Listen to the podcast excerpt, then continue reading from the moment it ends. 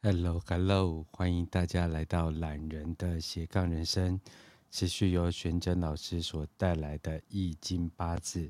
我们今天将进入十天干十二地支的最终章，然后今天是呃台湾时间的礼拜一，也是立冬，然后春去冬来，冬季开始以立冬为准，所以民间习俗会希望大家能够进补一下。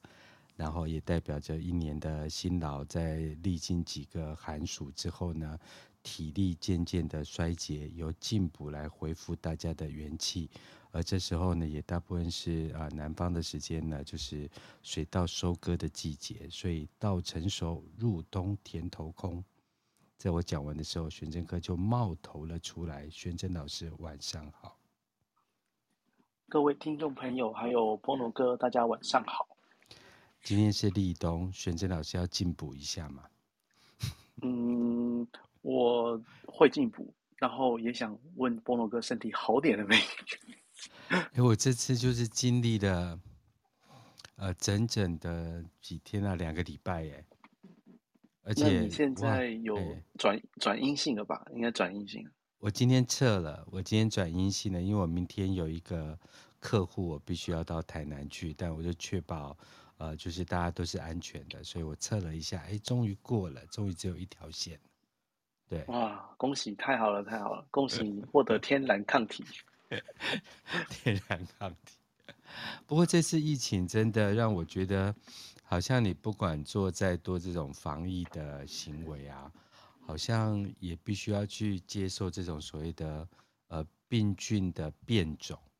所以我这次其实刚开始就是发烧嘛，然后就全身虚弱。可是我到了上个礼拜的时候，我又再测了一下，哎，病毒量更大了。对，然后第二件事情是我开始咳嗽了。我想说，我之前没咳嗽，所以我想说，多种病毒在呃台湾就是呃就是悄悄的展开，也希望大家能够保持健康。对。嗯，对，真的。其实说到咳嗽，我也是很后期才开始咳嗽。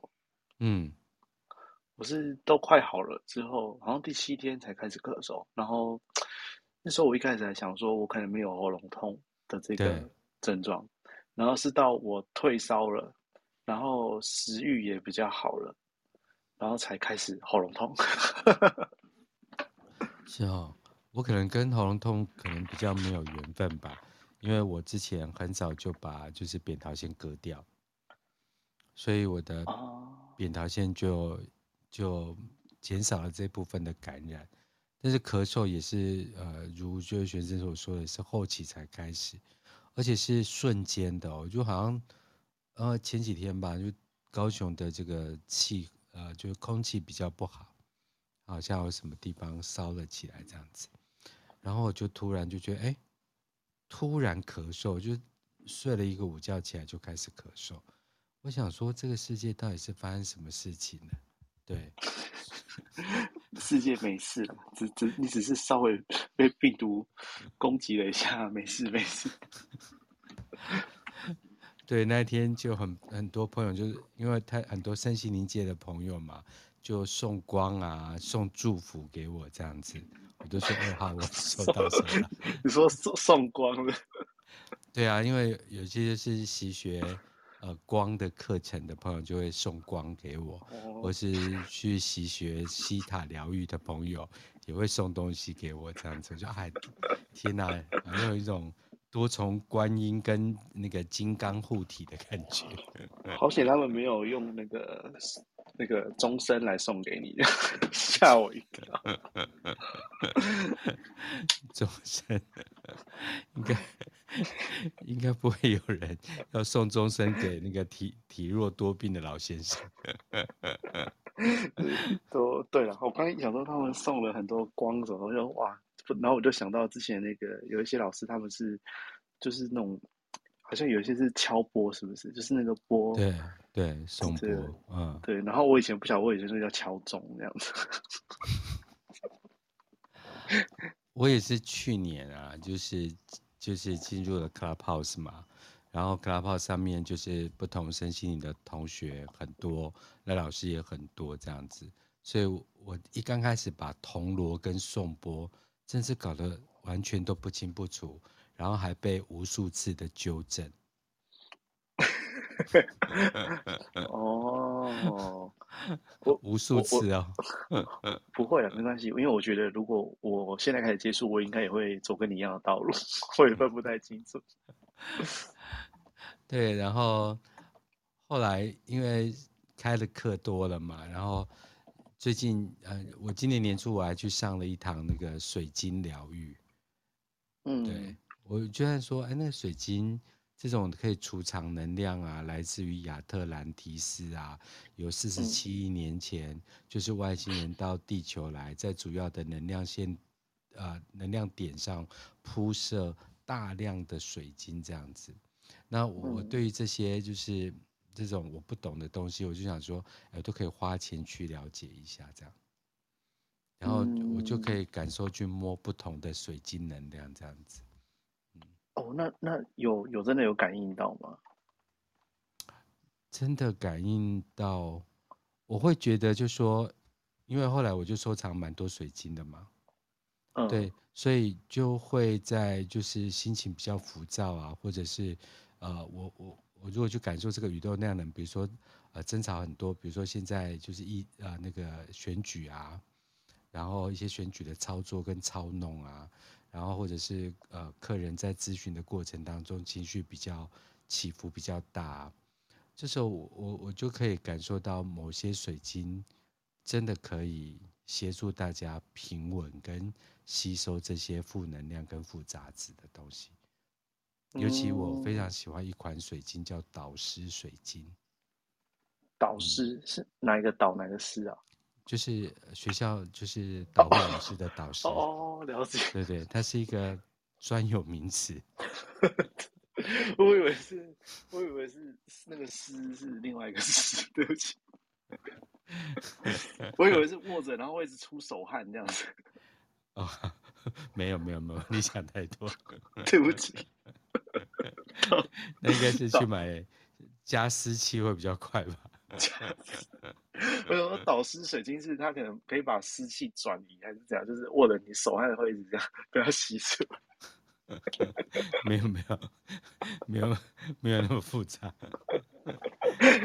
我我这太没有尝试了，对不起。是不是？我就觉得身心灵界学海呃学海无涯，都有好多东西 就是要学习这样子。那下一句就是回头是岸，太多要学，所以不学了。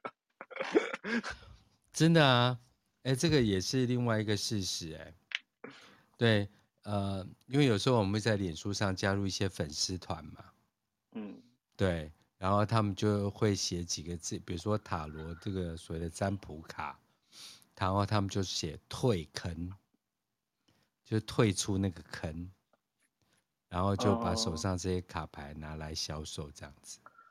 了解。退 坑，然后下一步是挖坑，给另外一个人跳。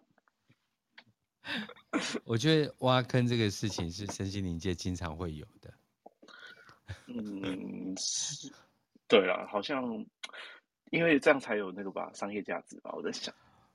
我也是这么觉得，欸，就属于那种引导型啊，或是暗示型的。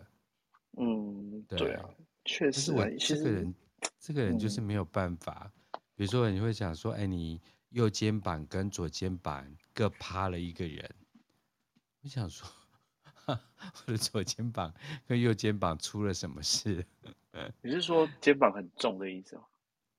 对，有时候你不就是因为不同的身心灵的朋友就聚在一起啊？然后有时候大家说，哎，你有没有觉得你的右肩重重的？他说：“ 你是叫我揍你的意思吗？” 对，我也是这样觉得。我也是想说，你是在触我眉头。你会觉得他们就很容易用那种暗示型的，或是引导型的。人家说你才中，你全家都中。对，我右边、左边各一个人，右边、左边各一百个人。我跟你讲，没有没有啦，开玩笑啦，就是还是祝福啦，不要祸不及家人。对，那一天我就莫名就是转了一个娱乐性节目嘛，也就是就你也知道人就是一天到晚躺在家里面等待复原这种事情，有时候就超无聊，然后就转到一个就是某就是 Clubhouse 里面曾经的友人这样子，对，然后呃曾经的友人。是好，你这个是你指的是很久没联络了吗？很久没联络，很久没联络，那应该一辈子不会再联络那种人 啊？真的假的？真的真的。然后就看到他在讲，就是、哦、呃，就是那个娱乐性节目里面某些人的前世今生这样子，我就想说，哦、天哪，这到底是一个前世今生的阅读师，还是一个古装剧的编剧啊？其实我觉得要疗愈别人之前，要先让自己发疯。不好意思。对，然后我就看到他们就讲这样头头是道啊，这样子，我就想说，哇，我的天哪！嗯，我可以理解啊。对啊，因为我我只能说传统命理。传统命理的这个领域里面也是很多这种，就是会讲怪力乱神啊，然后不然就是穿凿附会，不然就是会那个叫什么，呃，那个叫做呃心灵那种灵性恐吓，是不是？就是说啊，你有你有前世今生，你上辈子可能。呃，因为做了一件坏事，所以你这辈子一直可能晚上都睡不好啊什么的。殊不知，可能只是一个睡眠障碍，去看个医生就好了。嗯，对对对，我也是这样想。还蛮多，因为这样子操作，他们可能才有商业，才有商业价值吧？对啊。可这样好吗？当然是很不好啊！就是因为他自己也知道这是错的，但是有一种人是先欺骗自己，再欺骗别人，这样，就是他自己也深信不疑。实在，实在很难很难很难了解，对，嗯，对啊，就这个造成很多人的恐慌，哎，是啊，而且也造成我们这个学术领域一直被世人所很排斥跟误解。我有一个很好的朋友，他还是我的客户，然后他是一个很棒的。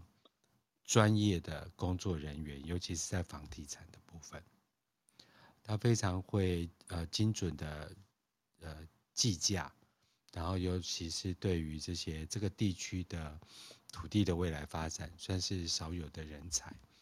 可是啊，他就信了一个老师，嗯，然后他他就是这个老师就跟他讲说，哎，这个嗯这个男生啊，虽然你们两个。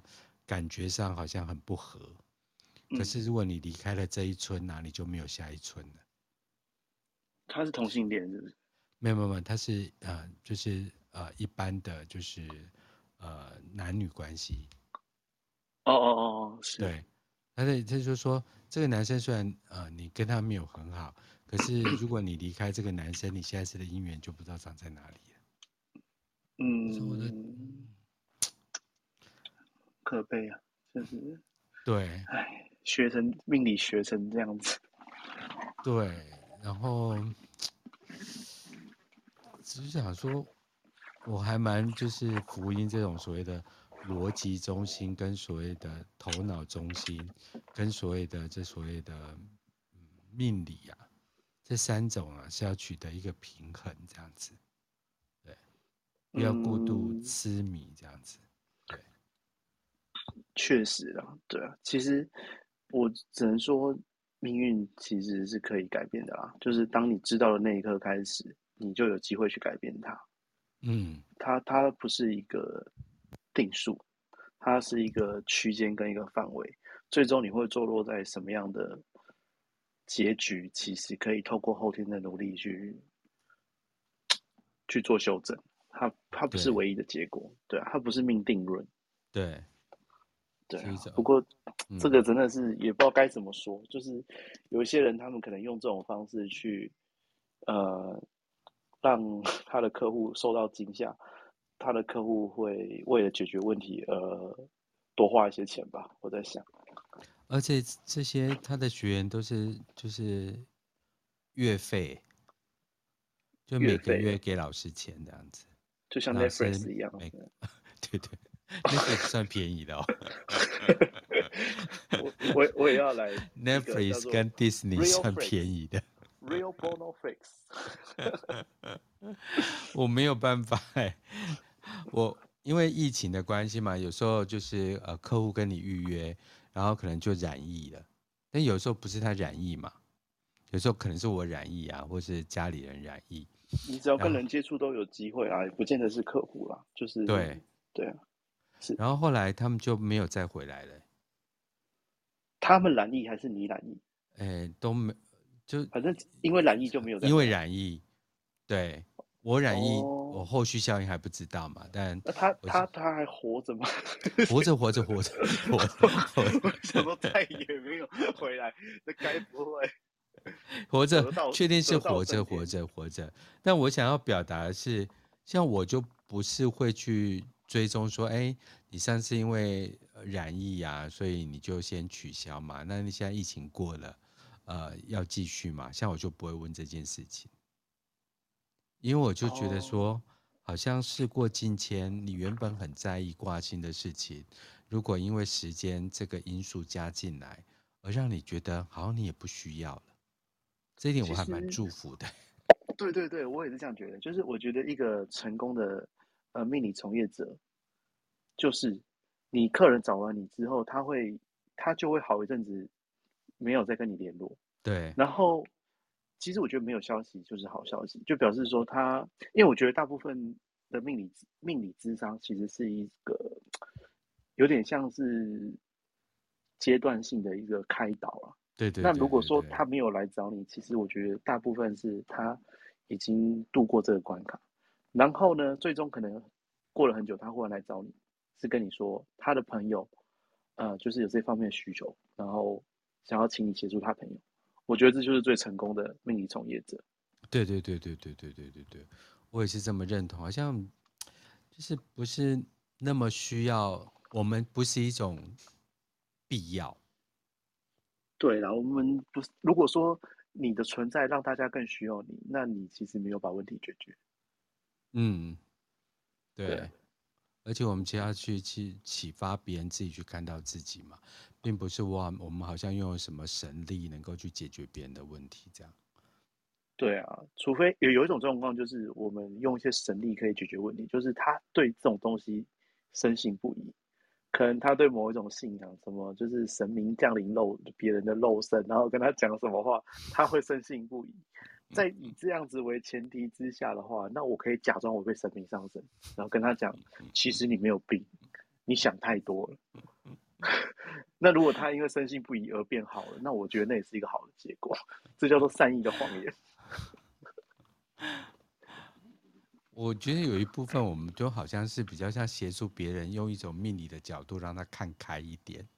我举个例子来讲，就是说我最近有一个客户，可是因为我在生病嘛，所以我就其实也没有办法去，就是很就是给别人一个时间，可是他又被卡在那件事情上面。然后呃，他是一个会的会长嘛，所以基本上让会就是蓬勃跟扩大。当然，就是一个这种以社团为己任的人必要的出发条件，因为没有这样的人，其实社团是不会扩大的。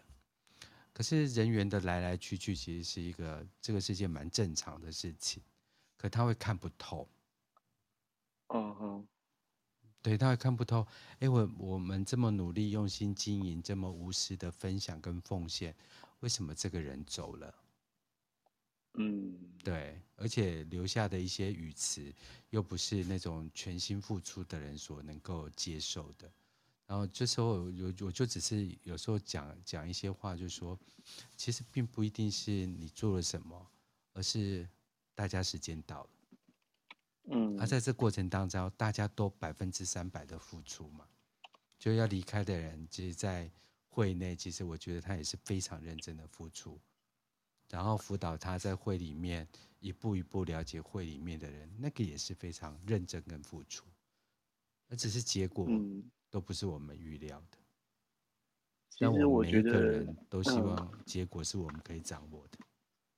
其、嗯、其实我觉得，一个人他如果做了很多呃回馈社会的事情啊，他最终对他来讲，就是他所累积的这件事情所换得到的，不见得是他长生不老，或是他会很长寿。我觉得最终他换得到的是，他在离开的时候，他心里面是很坦荡。嗯，我对，其实我觉得这才是最大的价值。那，嗯，我会觉得有些人他也许很成功，但是可能他成功的这个过程跟手段不是那么样的光明磊落。那即即便他荣华富贵，可是他在离开的时候，其实他内心应该是还蛮恐惧。嗯，就是他会觉得说，哎，我会不会下地狱啊？我会不会有就是。有报应或什么，就是他内心会不安的。但是如果有一些人，他就是真的是从事很多嗯公益活动也好啊，还是回馈社会的一些行为，我会觉得说他可能不见得比那些坏人活得长寿，但是他肯定比那些呃行为不端正的人还要好走。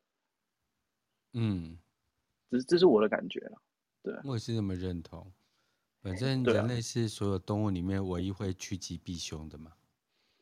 嗯，其实我觉得万物他们都有求生本能啊。那但是人类确实我们在判断事情的工具跟手段比其他的物种还要多一些，这样。对啊，其实你看，应该其他物种也很少谈利他这件事情嘛。其他物种的话很少啊，对不对？顶多自己的小孩吧，或者自己的血脉。对对对对对，对啊，狗狗狗不会为其他它自身以外的物种去太多的仁慈吧？我觉得很难的啊，很难很难。我觉得人类是少数，而且人类利他都来自于这些呃经典的教导。不管那是佛经也好啊，嗯、道教也好啊，这种天主啊、基督这样子的循循善诱。不过换一个角度讲，我觉得利他是一种，嗯、是一种违反自然法则的行为。是啊，是啊，是啊，是啊，是啊。就是我说的就是这件事情啊。对、嗯，因为它是除了吃喝拉撒睡生育以外的事情啊。嗯，对。或许有一些人利他是。为了自己，我觉得就是利他是为了改善现状。呃，虽然还是一个利己主义，是对，对我我自己觉得，因为易经它所阐述的道理就是，你你今天过度的做一件事情，其实最终会伤害到自己，所以他们就是凡事他们都不会做到最极致或极端的，就他们都一定会留一线。就好像木火土金水，每一个元素其实他们都有相生相克的这个关系。那即即便今天是一个你很讨厌的人，或是你的天敌，如果你真的把他杀得一干二净啊，其实不见得最终对你会是好的。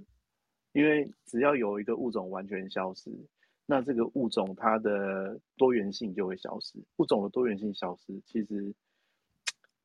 整个地球乃至于整个自然的运行都会产生一些呃疾病或是状况，就好比人类太多，人类把自己所有的天敌都杀光，把所有的病毒都用一些疫苗啊或是药物研发去让这些会伤害人类的所有事物都全部消灭，但是最终人类太多也会产生其他的问题啊，对。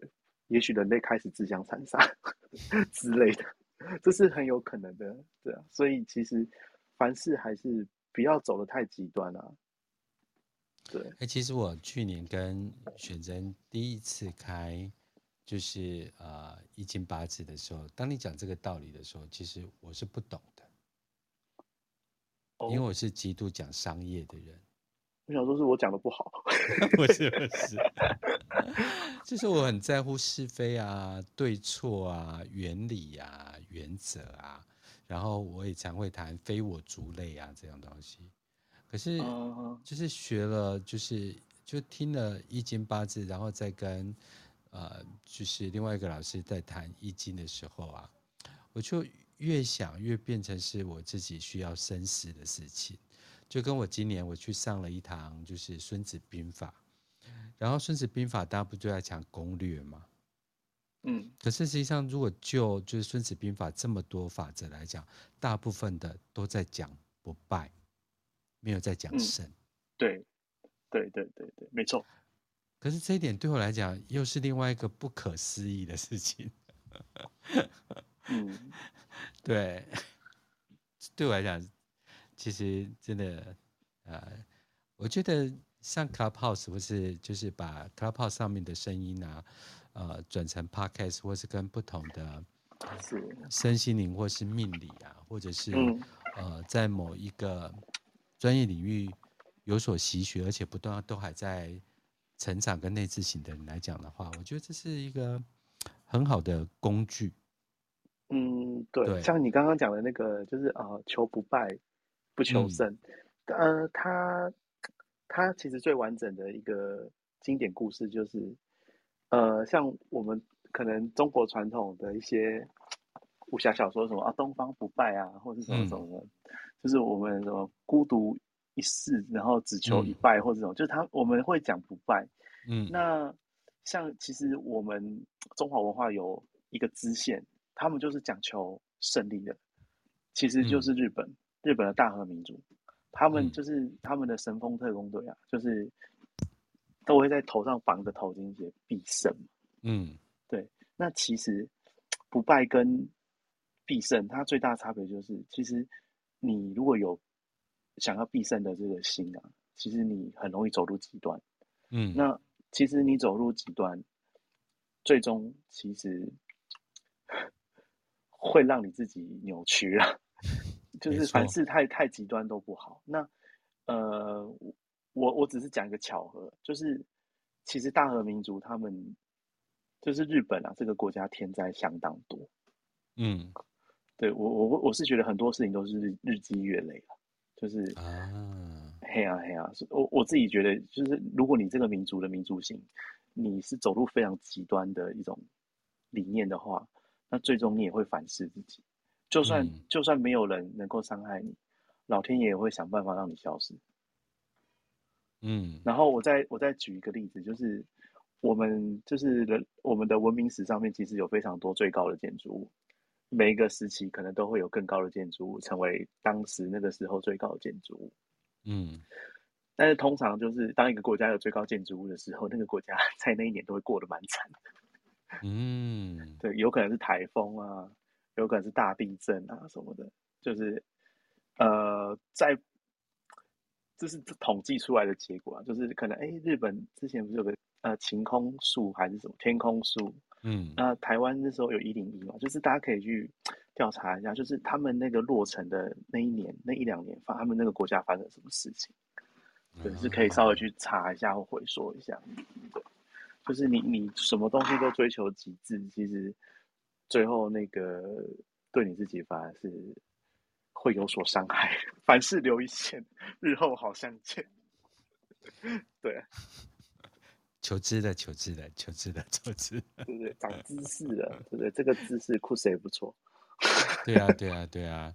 果然有一和一儿一女的人，角度就是跟人家不一样。呃、谢谢没有啦，其实这都是易经里面的一小部分啊。就是如果有在呃，对于这个文化有有喜欢有向往的话，其实，在很多。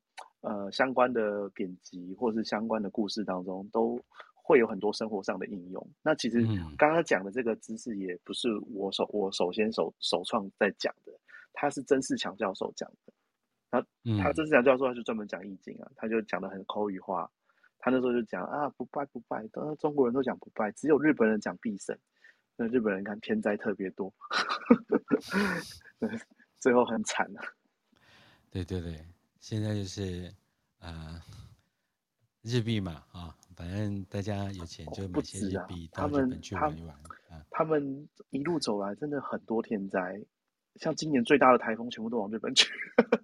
哦，不止啊，然后核福岛核灾，然后啊，我还我我举例举不完了，日本的天灾真的太多了，人祸也很多了。啊，既然举不完，我们就只有祝福。我们就我们就不举。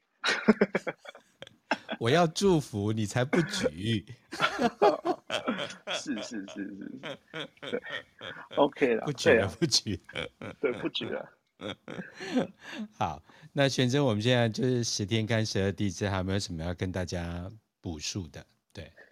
天干地支的部分，其实后面我们很多东西都会继续讲，就就继续继续会提到了。嗯、那基础的部分，其实就剩下呃十二地支它的特殊关系，包含。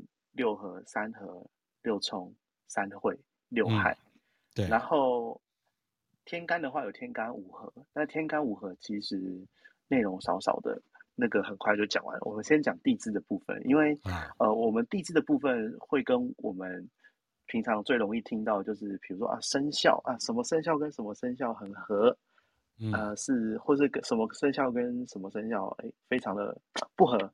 它其实都是从这个地支的特殊关系里面去做一个延伸，嗯、那但是它的准确度还是要看全局，不能够因为只从地支关系就说某个生肖跟某个生肖一定不合。那还有就是我们的那个那个什么，我们一年十二个月，对对，就是对应到十二地支。那、嗯、其实十二地支它。的一些特殊关系也会跟我们呃地球的自转，然后跟太阳之间的公转，然后有很大的关系。那这个就是我们接下来要补充的地支，嗯，天干跟地支后面还没有讲完的部分。这样。OK。好，那我就直接进入课程哈。OK。好，那大家可以点开我的呃那个 bio。然后里面有一个 IG 的账号，可以把它连接过去。然后大家可以往下拉，下面有一个地方有那个一个手掌，有一个图片是一个手掌。那个手掌上面有写那个啊，子丑寅卯辰巳午未申酉戌亥十二地支。嗯，我们今天讲的内容呢，可能会需要这个手掌它附近的这些呃格子的图片来做辅助教学。那我们首先来看，就是通常我们在用那个什么，在讲一些地质关系，或是在背一些地质关系的时候，我们其实可以用这个手掌的相对位置去记。那这个手掌，大家可以看到最左下角、跟左上角，还有右上角跟右下角，就是四个角，它分别是那个寅申四害。然后这四个位置啊，它通常就是会摆在最边边角角，然后它其实也代表着十二地支当中所谓的长生位。嗯、那至于长生位是什么，我们之后再讲到那个呃那个地支的那个地支的十二长生诀，天干十二长生诀对应到的那个地支位置，那个部分我们会会再去做更深的阐述。对。那大概只要先知道，就是隐身四害就是在四个角落。嗯，那有时候我们透过这样的方式去记的话，就等于是你有一个天然的小抄，那你就不用怕说、嗯、哦，好像我今天记不起来、背不起来。如果记不起来、背不起来，把手拿出来看一下啊，就大概知道了。对，嗯、那其实我们那个中式命理啊，有很多东西看起来很高深莫测，像我们哦，有人上面是那边点点手点来点去，他就是在用，在就他就是在看小抄。那还有一个看小抄看得非常严重，但是又让人家觉得很专业的，就是我们的那种风水师拿的那个罗盘。嗯、那个罗盘呢，其实基本上我已经不把它当做小抄了，我把它当做大抄。嗯嗯嗯 对，对，基本上那个罗盘就是他的大操，但是他就是公然作弊，你也不会觉得怎样。对，这就是这是他高深莫测的地方。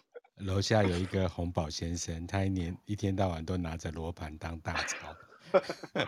因为我我没有针对那个就是任何人，我只是就是针对这个现象啊。但是我也有可能说错了，也也有可能其实他他不是大吵，他是大大抄。他回答完全同意。史上拿着罗盘最帅的男人，请 follow 洪宝先生。哦，对，拿着罗盘的颜值天花板这样子，嗯，对，再上去就被他干掉了。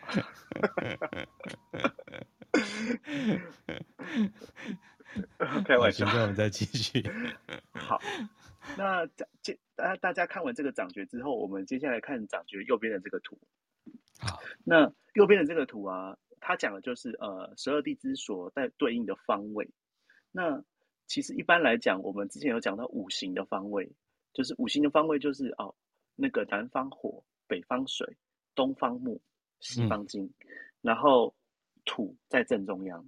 嗯，那它其实就是对应我们啊、呃、中国地图，中国的大家可以把地图打开来，就是中央土啊，是因为我们的那个。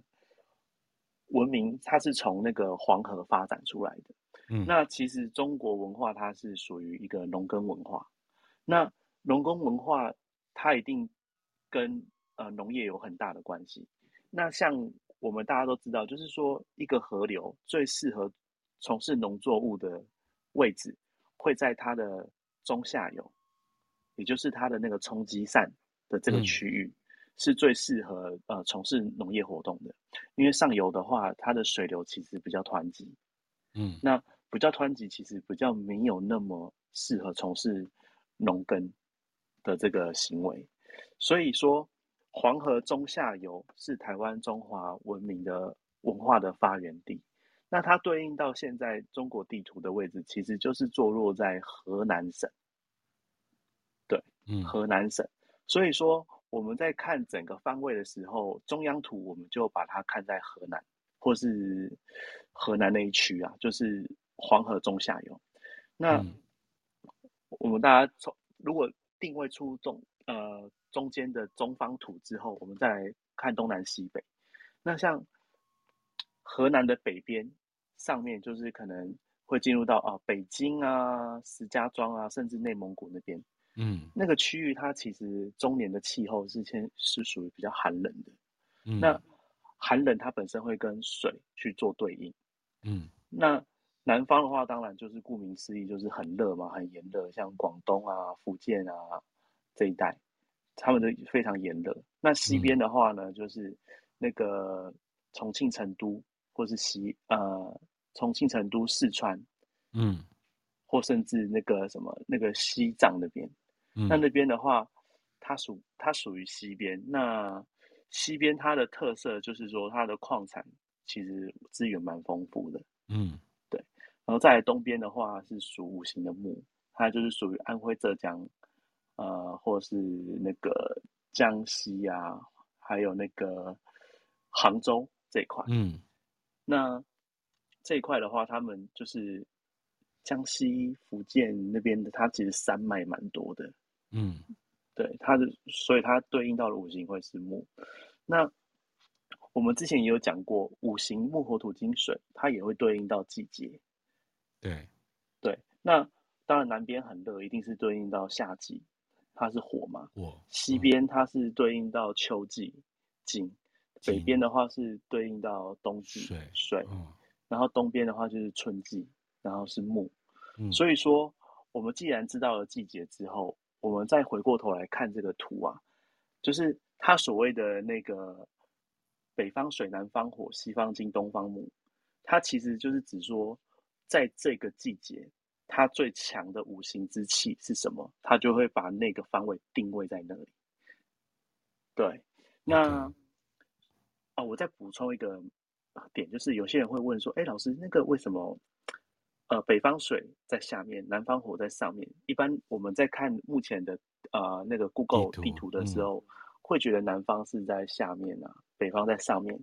那之所以会这样，最主要的原因是因为，呃，我们中国历经了这么多的朝代，那其实呃，通常帝王他们都会尽量希望自己能够坐北朝南，因为坐北朝南的情况下。它就是比较有一种水克火，它比较少会去坐南朝北，因为坐南朝北的话，从那个五行来看，它就是等于是面向一个自己克克制自己的一个方位，嗯，对，所以说，其实从以前开始，我们的那个什么，呃，应该是说，如果古装剧大家有仔细看的话，有一些古装剧，像《大秦帝国》什么，他们有时候会把那个地图像呃挂出来，然后那个地图就很大很大，可能跟一面墙壁一样大的地图，大家可以仔细看，它那个每一个那个不同的都城的相对位置，其实都是以北方在下面，南方在上面这个姿势的这个状态下去做配置的，就是以前的古代的地图都长这样。就是他们会假，就是假设你自己是皇帝，你在看这个地图的时候，北方水就是你的位置，你面向南方火，所以北方水在下面，南方火在上面。他们的概念是这样，对，希望自己能够面向的那个方位是，就是对于自己来讲是都能够压制的，都能够平定的，嗯、都能够去稳住的这样子，所以他们的方位才会是这样。那如果说你今天看到一个古装剧，不像我讲的这样，那就表示那个古装剧他们的那些道具人员，呃，他们准备的东西很不到位，就是 就是他他们没有去好好的去考证，要不然其实中国古代的地图都是要以这个方位为主。所以像北京城什么的，就是山海关这些都要放在南方。嗯、我们现在是看的下面这边。其实北京城，呃，北京城它就是以中国地图来讲，其实北京城它是首都嘛，它其实算是偏北的。那你是说在地图上呈现的话，北京城在下面是不是？对，是这样吗？对对对，没错。然后南、哦、就是南边的话，那些城镇的话会在那个地图的上面。OK OK，这还真的是不同的视角。对，确实，因为呃，就是。中国他们的传统文化就是会有这些五行的这些概念在当中，所以他们就是会尽量，呃，让自己处于一个心里心里面觉得感觉比较有那种好的兆头的这种配置方式去配置。嗯，对。那我们继续。对。好，那我们接下来看哦，我们刚刚讲就是呃季节、月份跟方位。所以说，我们在看那个东方木的时候，会是寅卯辰。那寅卯辰它对应的月份就是春天，春天就是五行的木最强的时候，所以左下角才会是寅卯辰东方木。那接下来是四五位，四五位它已经接近夏天了，应该说四五位就是夏天了。对不起，它就是夏天。那夏天它对应的五行是火，所以。也是对应到南方，南方很炎热，所以四五位就是南方火。嗯，对。那申酉戌的话，就是秋天。秋天的话，它的五行的金比较强，所以它的方位就会是西方。嗯。那亥子丑这三个月份就是冬天。嗯。对，那冬天的话，它对应的当然就是五行的水。然后每一个季节的最后一个月份。也就是辰戌丑未这四个，他们呢就是等于是每个五五行余气的，应该是说除了土之外的五行之气的余气，嗯，然后这四个余气刚好对应到的就是中中央土的位置。嗯，对，所以说我们的那个方位之所以是这样，是因为跟季节月份有所联系，所以它最终才会统合出这样的一个规律。嗯，对。那我们了解这个规律之后呢，接下来我们再来讲那个地支六合。嗯，那地支六合，它如果用掌诀去记的话，就还蛮简单的。我们在看这个图片的时候，就是同样色块的，它彼此是自己的六合对象。那所以说，地支六合分别就是子丑、子丑合，然后再来是嗯，对，子丑合土，然后再来是寅亥合，然后合木。然后再来是卯戌合合火，嗯，然后辰酉合合金，然后四生合合水，然后五味合合火。那我们地支六合为什么是这样？之后我们在讲那个地球的环绕太阳的公转的这个规律的时候，我们会再进一步去解释为什么六合是这六个组合。嗯，那接下来我们要讲的是五行。呃，地支十二地支六合的时候，它会产有时候会产生另外一个五行。那子丑合土，基本上其实我自己觉得啊，子丑它除了土这个选择之外，其实我觉得它应该是河水会比较适合。那之所以讲，对，有些人说子丑合土，可能是会觉得说土克水，但是事实上他们对应的月份呢、啊，子月跟丑月都相当的寒冷，所以说。我觉得它土的成分或许有，但是基本上，我觉得它在那么冰天雪地的情况下，就算是土，它也是冻土，就是结冻的土，嗯、所以它的水气还是蛮重的。嗯，对，这是我自己个人观点，跟古书上面呃比较不一样的地方。那大家可以参考。然后在那个寅亥合木，它为什么合木？是因为寅本身就带它的那个主气就是甲木。然后亥啊，它嗯是地支三合木局的长生长生位，就是亥卯未三合木。嗯、那寅亥合出来，主气就会以木为主。嗯，对。那卯戌合火的话，戌本身在地支三合里面，它是火，寅午戌三合火，火的余气在戌，而卯木它代表呃卯它代表的是木，是乙木，所以说。呃，木跟火的能量结合起来，它最终会以火为主。嗯，对，卯戌合火，哦呃，卯戌合火，对不起，对。然后辰酉合金的话呢，就是辰它本身是土，酉本身是金，金土生，嗯、对，土生金，所以最终辰酉合金。然后巳申合水。巳它本身是巳酉丑三合金局金的长生位，嗯，申是申子辰三合水局水的长生位，嗯、那金跟水最终金的能量会到水，所以巳申最终是合水。嗯、那五味合火，大家可以把它想说五五五月跟未月基本上都是夏夏天的季节，嗯、那夏天最强的那个五行之气就是火，所以五味合火。那大陆那边他们很常说五味合土，那基本上火土是共生的，所以要讲土勉强也是可以，嗯、但是我自己个人是觉得火比较合适。嗯，对，好，那以上就是六合的部分，它的组合分别是这样。好，那接下来我们来讲到地支三合。地支三合它分别是会有四个组合，嗯、那这四个组合它分别会。呃，对应出木、火、金跟水这三、嗯、这四种五行。那为什么没有土？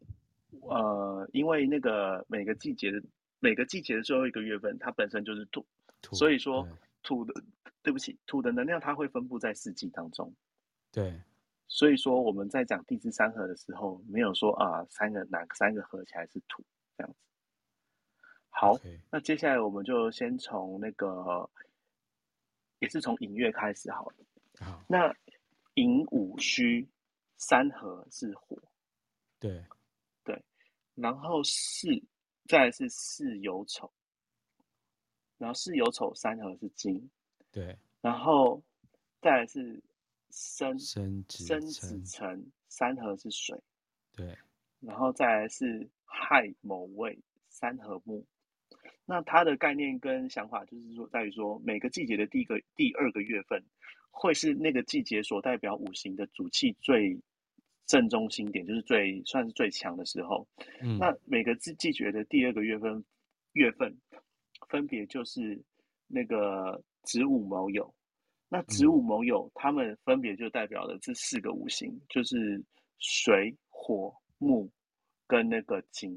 嗯、那如果说以这几个这四这四个位置为中心点的话，然后把这个格子去做最平衡的配置方式，嗯，对，平均值来讲的话，它就会变成刚刚三合讲的那四个组合，也就是寅午戌、巳酉丑、申子辰、亥卯未这四个，然后以第二个字的那个五行主气作为它的那个主要五行，三合的主要五行，对，是的。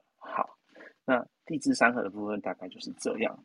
那再来就地支六冲。那地支六冲其实大家看到这个图也还蛮容易理解的，它就是所属位置的那个对角线。嗯，对。那我们一样从寅开始好了，寅的对角线就刚好是申，所以寅申这两个是六冲，然后再来是卯，卯的对角线是酉，酉，所以卯酉六冲是，然后再来是那个辰，辰的对角线是戌，对，所以辰戌也是六冲，嗯，然后巳跟海的对角线是海，所以巳海也是六冲，对。是，然后再来是午跟子，子午也是六冲，然后再来是丑跟未，丑跟未也是六冲。那以上这六个组合就刚好是，就分别是六冲的六个组合。嗯，对。那所以说，我们大家在讲到地支六冲的时候，就是也可以直接从掌诀去看，这样子就可以很明确的知道说，哎，这个地支它对应到的六冲是哪一个地支。那以上就是六合、三合跟六冲，就是很多人他们从生肖去看你跟某一个生肖合不合，或是会不会处不好的一个依据。比如说，呃，子它代表的是老鼠，午代表的是马，然后他们就会说，哦、呃，子午因为六冲，所以老鼠跟马不合。然后他们有些人会说，老鼠跟猴子还有属龙的。特别合，那其实就是因为生子辰合，嗯、对，三合水，而且生代表猴子，子代表老鼠，辰代表龙，嗯、对。那也有人会说啊，属老鼠的跟属牛的很合，那它的主，它的那个利基点就是因为啊，子丑是六合，对对对对。嗯、那所以这样子大家就可以了解说啊，生肖的配对指数，它的基础跟依据来自于哪里，这样子。但是还是要看整体的哈。对，其实只看生肖是不准的啊，因为一年当中出生的人那么多，嗯，就是你随随便便要找出跟你合的，其实也没那么困难。嗯，对，但是它就是一个参考依据啦。如果今天你跟什么人都合得来，你选择很多的情况下，你可以以这个为依据去找。跟很多人都合得来，这个要出家以后才可以吧？嗯，也许他如果非常的私生活非常的开放，也有可能。太开了吧？呃，对啊，就是有些人万人迷啊，好累哦。对啊，就是像刚刚那个你提到的洪先生啊。洪先生，没有开玩笑，开玩笑。洪先生不见了，我知道他不见我才敢讲啊，不然他就举手，我还得了。我等下会把那个节目结束完的链接贴给他。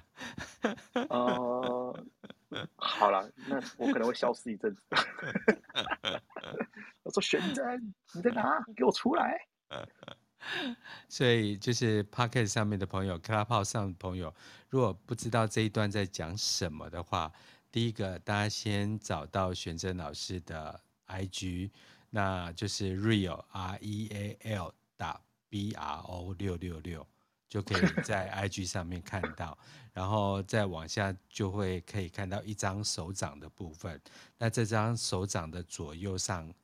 就可以看到雪珍老师所谈的，就是呃东西南北方中央，然后还有地支六合、地支三合、地支六冲，还有地支三会的部分。对，是的，啊，其实这个东西它呃背后的应用还很多。那我们在后续的内容，呃，尤其是在论一些实际在论八字的时候，这些东西都。会是我不会特别再去重复，就是我会把它这当做基础。所以说，对八字或是对中式命理有兴趣的人，呃，这个东西是可以多复习，然后把它弄到滚瓜烂熟。嗯、对，否则你就把你的左手拿起来，然后按照那张图表把小抄做上去。对，你可以用先，你可以先用那个原子笔写。那、嗯、如果写一写颜色掉，你还记不起来，那你就刺青。不要不要 不要！这太惨了。对，试完之后手掌再写一个 real。那你以后就每天就是吐口水在你的手掌。哇，那这样子几个人就可以把玄真给淹死了。如果他在跟他心爱的人做那件事情，我会觉得我好像被意淫。回来，哦，对不起，玄真回来。哇，糟糕，聊到外太空跟内子宫，抱歉。没错，没错，有有小孩的人就是尺度比较大一点，所以一方面聊聊天，一方面把它当生活有趣面来看。那确实是很多就是学命理在那边掐手指头啊，确实是这么掐法的。所以大家可以按照就是玄真老师的这个呃 IG 上面的那个就是手掌的，就是尝试把它写上去，可以加速大家多去了解东西南北方啊，然后三六合、三合、六冲、三会，然后还有就是六害的部分。哎，我们今天还没讲。说到六号，对对，六号还还六害还没讲，我我对我来赶赶紧讲一下。好，好，所谓的地支六害啊，它在成立之前必须要有一个前提，就是。要有合的存在，才会存在害，因为害本身它的定义是指说，我害这两个组合没有办法呈现六合的状态。嗯，那所以说，呃，我们在讲六害，或是有些人叫做那个叫什么？呃，我记得六害有另外一个讲法叫做，我忘记了，反正不重要，反正就是说，他的意思就是说，比如说原本子丑合，子丑合。但是，如果今天出发现午或未的时候，午午子午会是六冲，然后丑未也是六冲，在六冲的情况下，六合会因为有冲击的关系而导致不能够合成功。嗯，所以说子丑他们彼此六害的那个位置在五位。嗯，好，我举例来讲，就是比如说今天我跟一个女生感情很好，我们两个。很紧密，就我今天忽然出现了一个女孩，可能叫做叫做林志玲好了，哎、嗯，结果她勾引我，嗯，然后因为他的存在，我跟我原本的女朋友就感情出现了裂痕。对，嗯、那他对我们来讲，就是他害我们两个没办法相合，嗯，所以他就是六害，所以是子丑的六害在午位。是这样应该是说子的那个害在位，然后丑的位在午。啊，我懂了。对，我们还是看掌诀，我们就是以那个同样颜色的位置去论。对丑来说，五、嗯、出现的时候，五就是丑的六害。六害。那其他的地支也是一样的意思，就以此类推。对。对，所以说六害它在成立之前要有个前提，就是先有六合，有合你才称得上是害。如果没有合的话，他们彼此之间没有办法独立存在。对对对，但是如果害先存在的话，当合的东西出现的时候，也没办法合。嗯，我懂。他会有这个概念。对对对对，就是呃，可能你跟某一个人很相爱，但是啊、呃，你们住在不同的国家。对，那这个大环境就是一个六害的存在。嗯，好有趣的哲学思想。嗯，对啊，其实中式命理它很多东西都可以跟生活上的一些状况能够互相呼应的。嗯，对，那用这样的方式去理解的话，其实也比较能够在呃实物上去做比较好的一些论命运用啊。哦，对对对对，嗯。好，非常有趣。今天的内容啊，其实就是希望大家能够搭配玄真老师的 IG 去看，这样大家比较容易去背起来。然后短期间呢，能够跟上进度，就是把小抄做起来。那我们时间来到啊八点五十八分，哎，来到五八点五十九分，玄真老师还没有什么要来补充的，或者我们今天节目就到这边要来结束啦。哦，还好，我没什么要补充的。那但是可能要跟各位听众说，呃，我下礼拜 有事情要请假一天。对，我们下礼拜要去偷小孩回家。对，需要一点技巧跟时间，所以下礼拜为了让我们有跟那个周延的准备，所以我们下礼拜就是停课一周。